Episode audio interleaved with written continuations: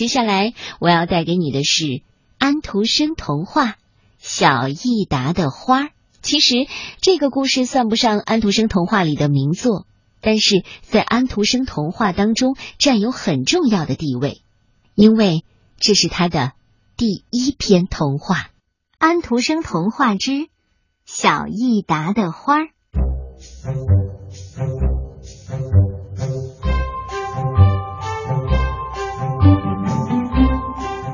小益达伤心地说：“我的花都死了。昨天晚上，它们还是那么挺拔美丽，现在一个个无精打采的垂下头。它们这是怎么了？”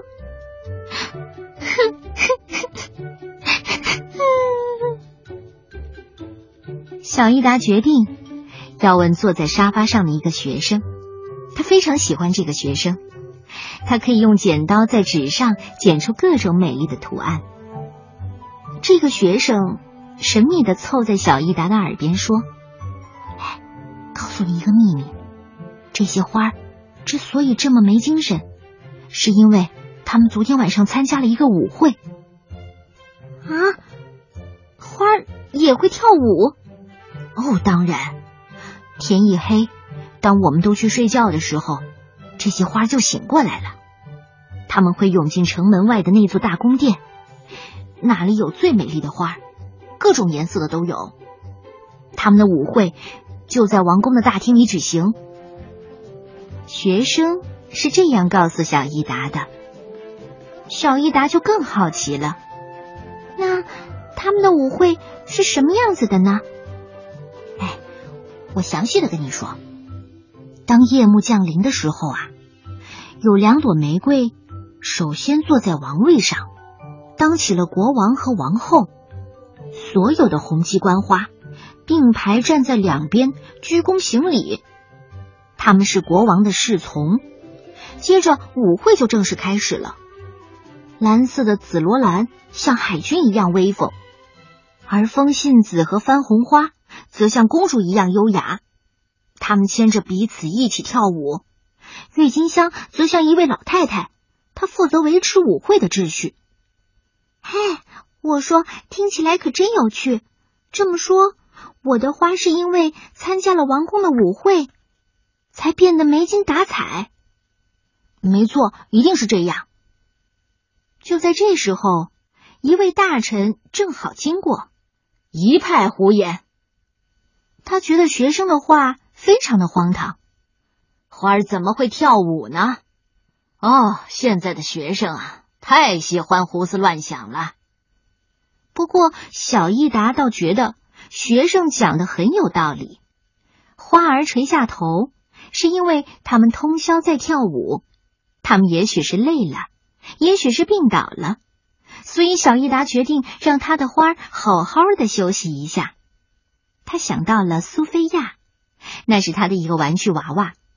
他现在正躺在那张柔软的小床上睡觉呢。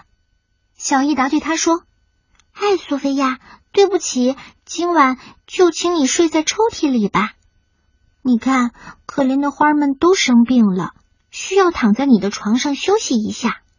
也许这样，他们可以快点好起来。”苏菲亚显得很不高兴，一句话也不说。小益达把花儿放在玩具娃娃的床上。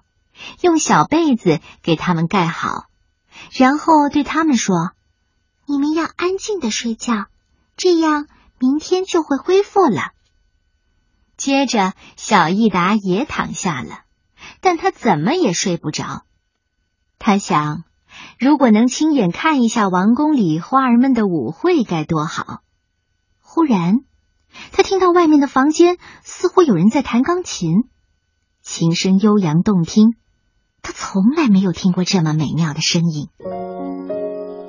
小伊达知道一定是花儿起来跳舞了，可他不敢进去，因为他怕惊动自己的父母。但是美妙的音乐还在继续，而且越来越动听。小伊达终于忍不住，他偷偷的爬下床，朝着门外望去。月光透过窗子照射进来。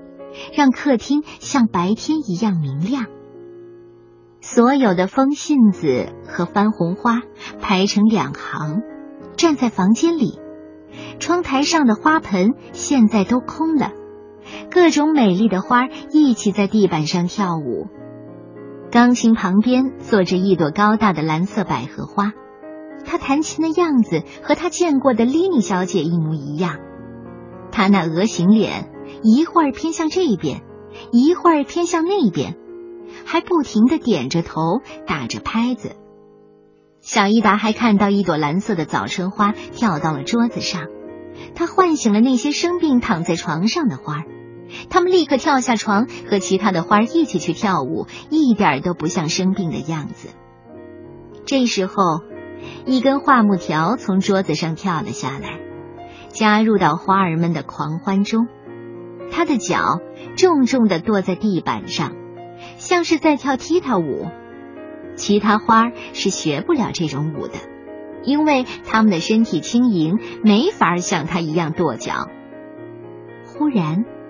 桌子的抽屉里传来一阵敲击声，客厅里的花都吓了一跳。不过大家很快就明白了，是抽屉里的玩具也要加入他们的舞会。画木条跳上桌子，撬开了抽屉。苏菲亚第一个从里面钻出来。哦，这里有舞会，为什么没有人通知我呢？她迫不及待的从抽屉里跳下地，结果一不小心发出了很大的声响。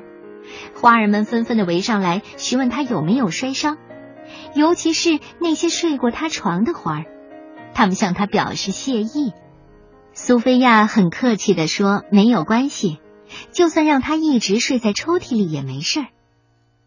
我们衷心的感谢你，不过我们活不了多久了，我们明天就会死去。但是，请你告诉小益达。”请他把我们埋在花园里，也就是金丝雀躺的那个地方。等到明年夏天，我们就可以重新活过来。哦，不，你们不要死！苏菲亚难过的亲吻了花儿的额头。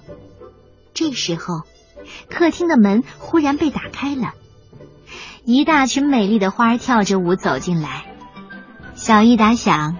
他们一定是从国王的宫殿里来的，因为最先进来的是两朵鲜艳的玫瑰花，而且他们都戴着一顶金皇冠，应该就是花儿王国的国王和王后吧。接着，一群美丽的紫罗兰和石竹花也走进来向大家致敬，他们居然还带来了一个乐队。大朵的罂粟和牡丹使劲儿的吹着豆荚。把脸都吹红了。蓝色的风信子发出清脆的响声，像一串铃铛。不一会儿，更多的花儿来到这里。原来今晚的舞会搬到这里来举办了。蓝色的早春花、粉红的樱草花、雏菊花、铃兰花，这些花互相拥抱，跳着美妙的舞蹈，看起来快乐极了。最后。这些花互道晚安，离开了小益达的家。小益达也重新回到床上睡觉。第二天一早，小伊达醒来的第一件事就是去看那些放在玩具娃娃床上的花还在不在。还好，花儿都在，只是比昨天显得更枯萎了。小伊达从抽屉里取出苏菲亚，嗨。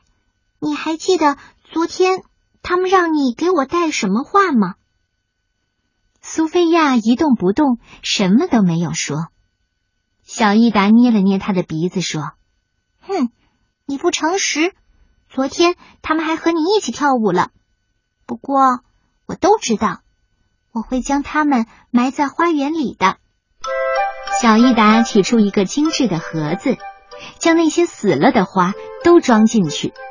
他在花园里挖了一个小小的坟墓，然后把盒子埋在了那里。小伊达默默的许了一个心愿：明年夏天，我希望还能看到你们跳舞。